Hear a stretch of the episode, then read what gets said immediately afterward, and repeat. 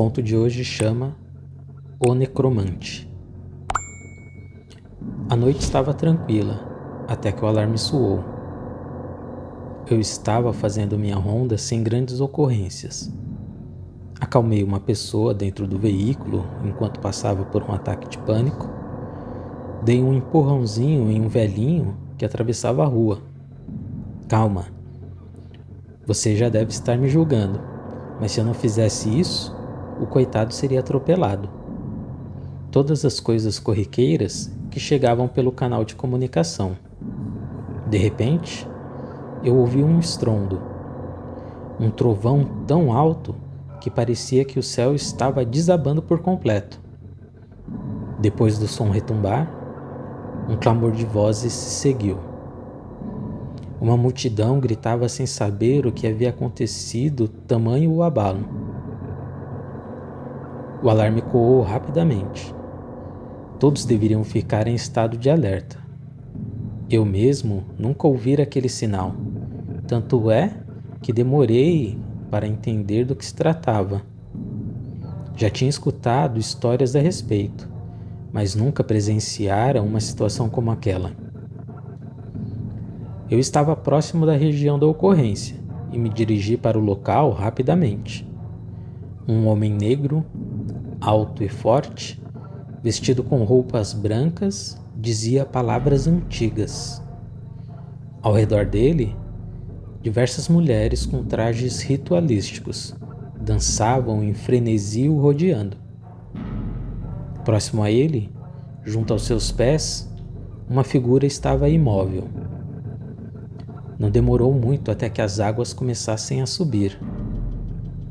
Um forte vento soprou a névoa que tomou a avenida. O ritual acontecia na cobertura de um alto prédio na zona sul de São Paulo.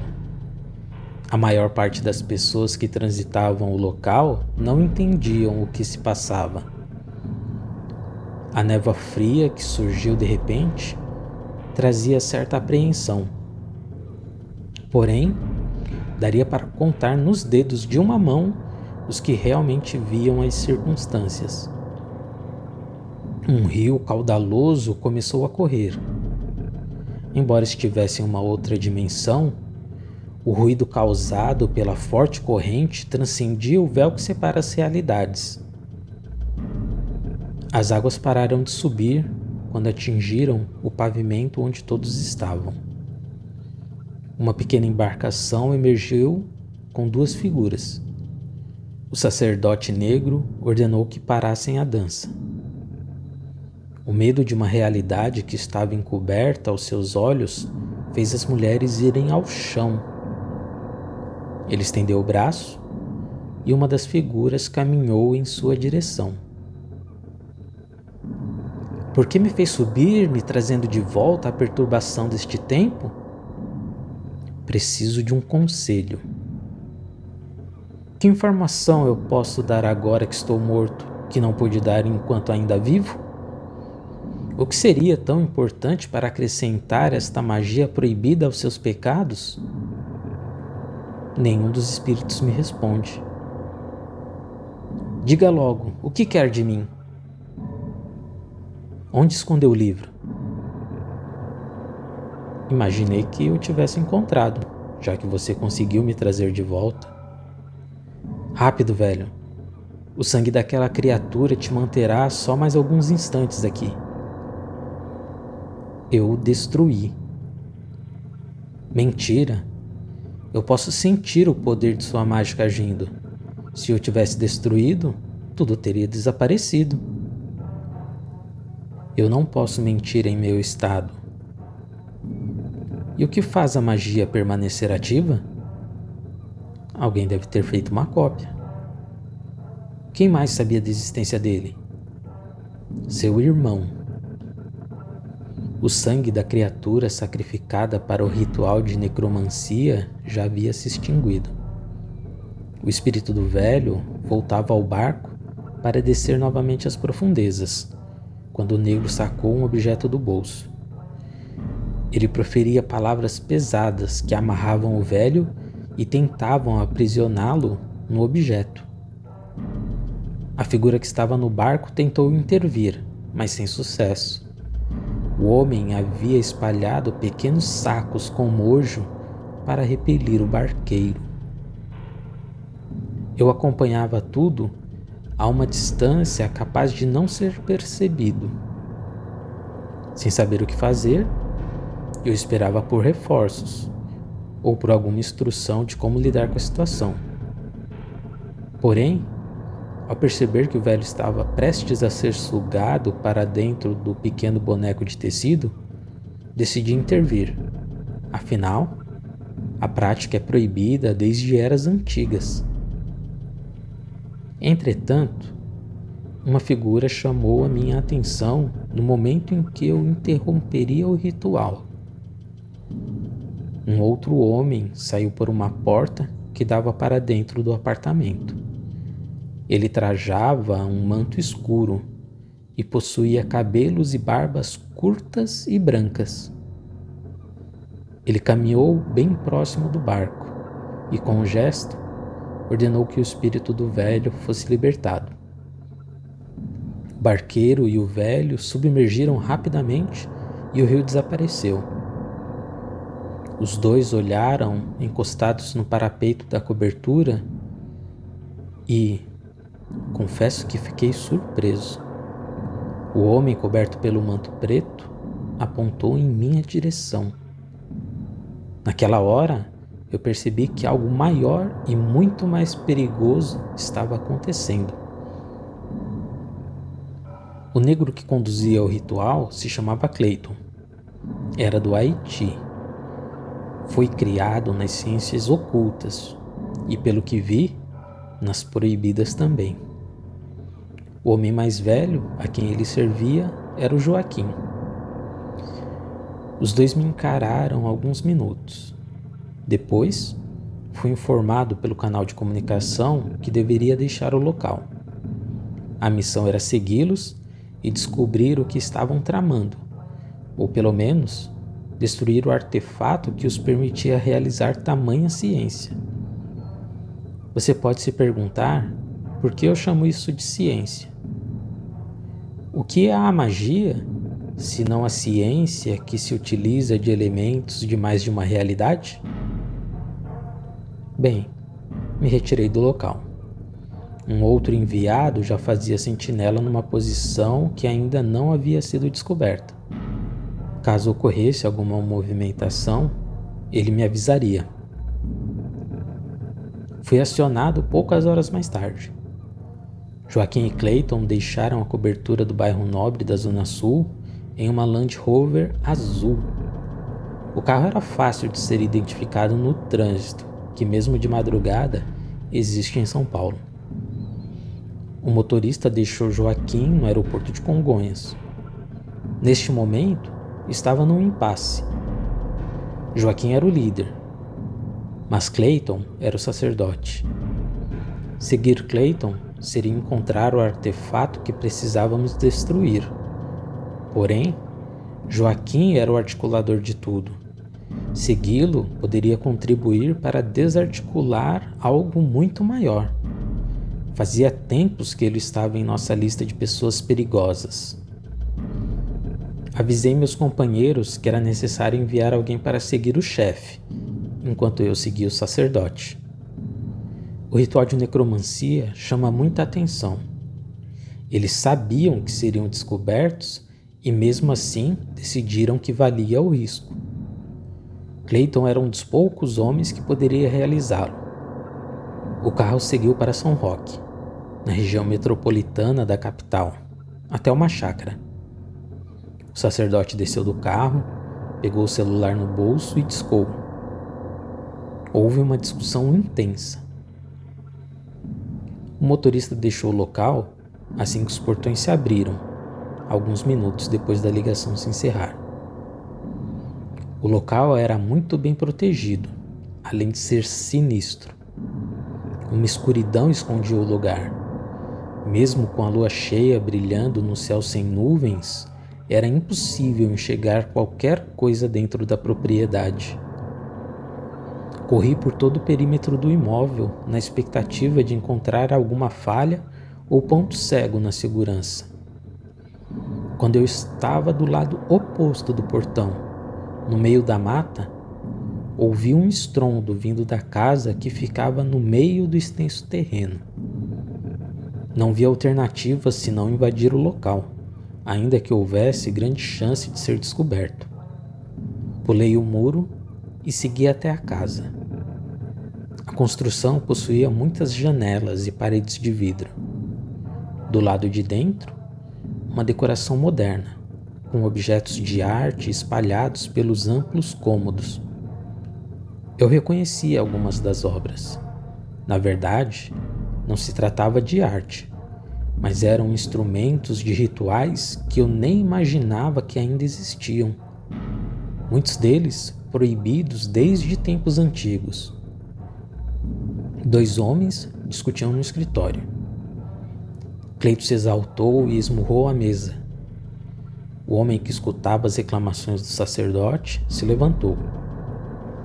Caminhou até a janela. Eu fiquei surpreso ao perceber que ele era idêntico a Clayton. Ele tinha um irmão gêmeo. A discussão seguiu. Não adianta, Clayton. Não há nenhum argumento que me convença de te entregar o livro. Robson, por favor, me escute. Joaquim sabe que o livro está contigo. Se você não o entregar, ele vai te matar. Deixe que ele tente. Não tenha medo daquele velho arrogante. Você desconhece os seus poderes. Ele é perigoso. Não importa. Ele só o terá se me matar. Você não entende, não é? Se você não entregar o livro, ele vai fazer eu te matar. Robson encarou o irmão por um instante com olhos tristes. Ele acionou um dispositivo embaixo da mesa. De repente, uma parte do piso se elevou e revelou um cofre. Robson colocou a mão sobre um leitor na porta da caixa forte e ela se abriu. Retirou um pacote envolto num tecido antigo. Você não tem forças para fazer isso. Você sempre foi o mais fraco.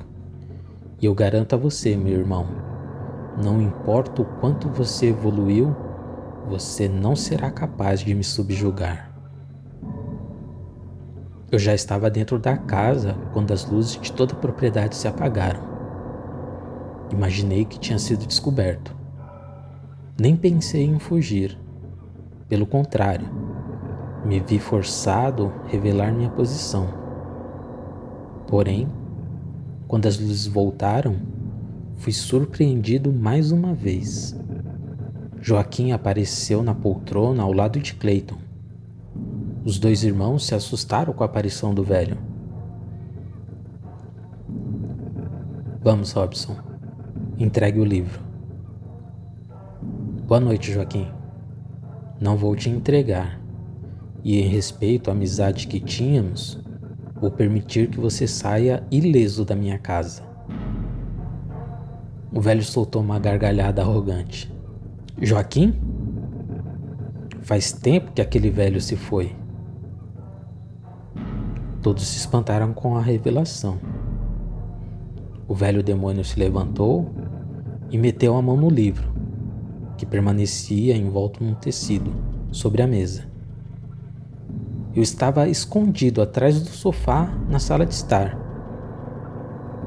Uma figura surgiu na porta, do lado de fora.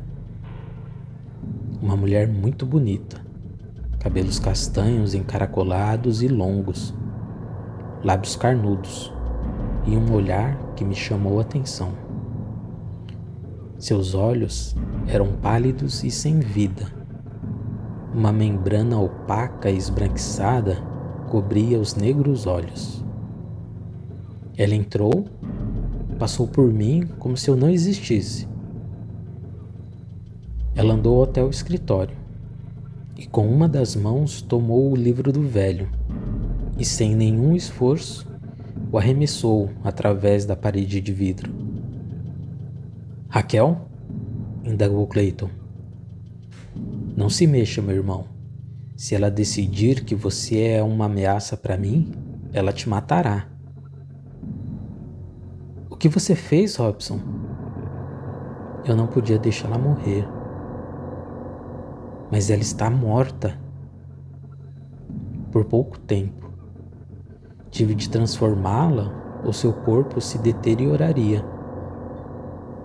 Como você fez isso? Esta parte foi fácil. O feitiço mantém uma ligação inviolável entre ela e eu, já que eu a transformei. Faz quanto tempo que ela está assim? Dois anos. Desde que você nos deixou? Eu casei com Raquel uma semana depois que eu decidi me afastar de você e de suas ambições. Porém, ela passou muito mal. Fomos até o um médico e descobrimos que estava com o abdômen cheio de tumores. Em dois dias, ela já estava morta. Decidi que faria o ritual para transformá-la em zumbi até eu encontrar um jeito de trazer sua alma de volta, de forma definitiva. E o câncer? Não continuará matando seu corpo? Esta foi uma das boas surpresas que tive. De alguma forma, enquanto ela está neste estado catatônico, seu corpo se recuperou. Como você sabia fazer o ritual? Eu já tinha encontrado o livro muito tempo antes de deixar vocês. Como? Por quê? Nunca confiei naquele velho. O livro seria perigoso demais nas mãos de um homem como aquele.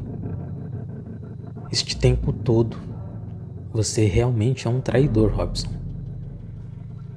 Pegue o velho e suma da minha frente.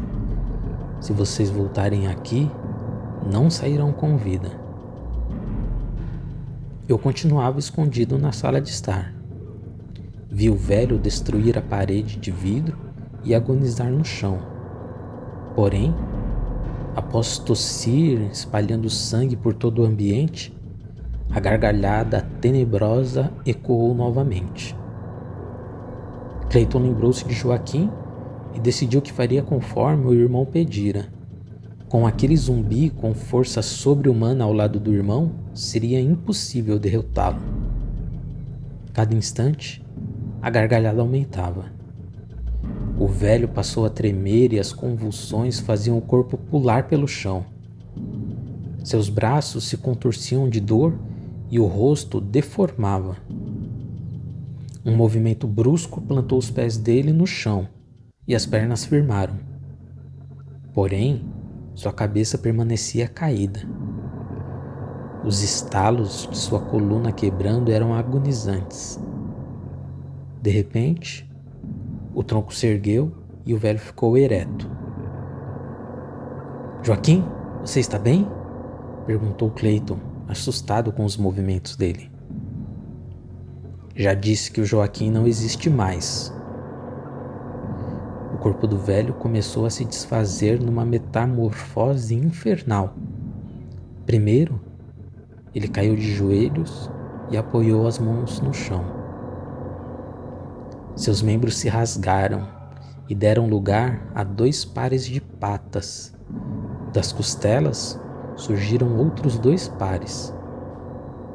Os ossos de sua coluna se multiplicando, dando forma a uma cauda. Seu corpo era semelhante ao de um escorpião, mas possuía um pescoço longo, com uma mandíbula que se expandia, e de sua boca, presas destilavam peçonha numa língua bifurcada, como a de uma cobra. Ele avançou contra os irmãos e pegou o livro. O zumbi atacou o demônio, porém, foi empalado com uma ferroada da cauda do monstro. Clayton estava horrorizado com a cena e, dominado pelo medo, ficou paralisado. Robson sacou uma arma e disparou contra a besta, acertando seu braço. O livro caiu no chão e deslizou pelo piso, até próximo de mim.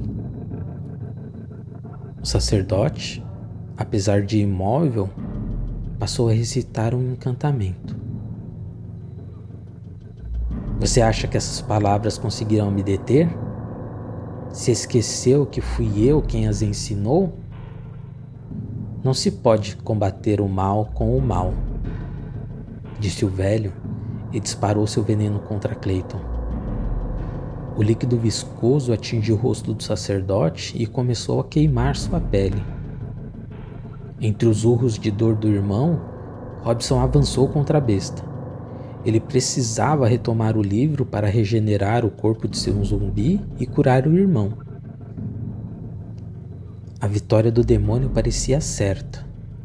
Então, não tive alternativa a não ser me revelar. Eu me pus em pé e resgatei o livro que estava próximo. Quando o demônio tentou me atacar, eu abri minhas asas e a luz que emanou de mim o afugentou. O que você quer aqui? O tempo do meu julgamento ainda não chegou.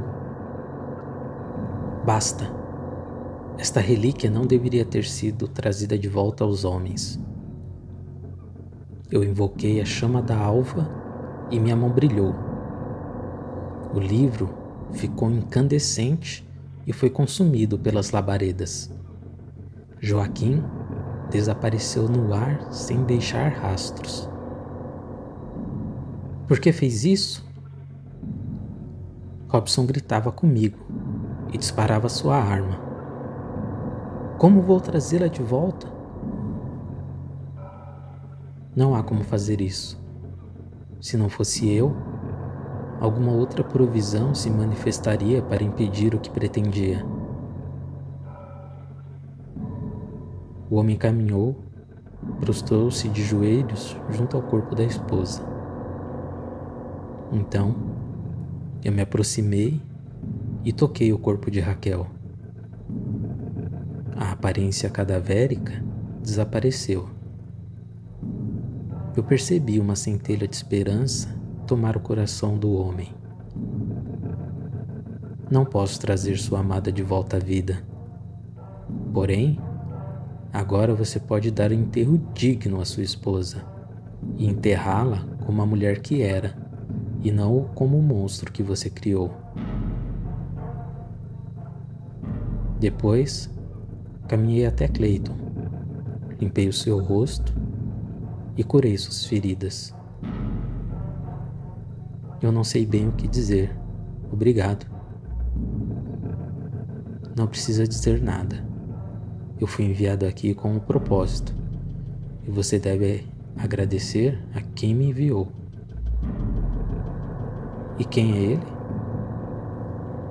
Você descobrirá quando ele se revelar a você. E quanto ao meu irmão? Ele será encontrado também. O que devo fazer agora? Não sei. Esta é uma demanda que não me coube saber. Vai e ajude o seu irmão. Vocês não devem mais retornar a este lugar. Eu aguardei os dois sepultarem o corpo de Raquel. Quando eles terminaram, pedi que se retirassem e não olhassem para trás. Enquanto eles partiram, eu invoquei a chama da alva novamente. As relíquias que estavam na casa se abrasaram e o fogo consumiu todo o lugar. Finalmente, recolhi minhas asas e acalmei o espírito. Agora, eu me passaria como um homem qualquer mais uma vez. Esta foi a primeira experiência que tive com a necromancia. Não sabia que aquilo era possível. O fato me fez refletir no poder que ainda corre na veia dos homens e como as realidades estão mais próximas do que eu pensava. Será que os homens abrirão as portas para as outras dimensões?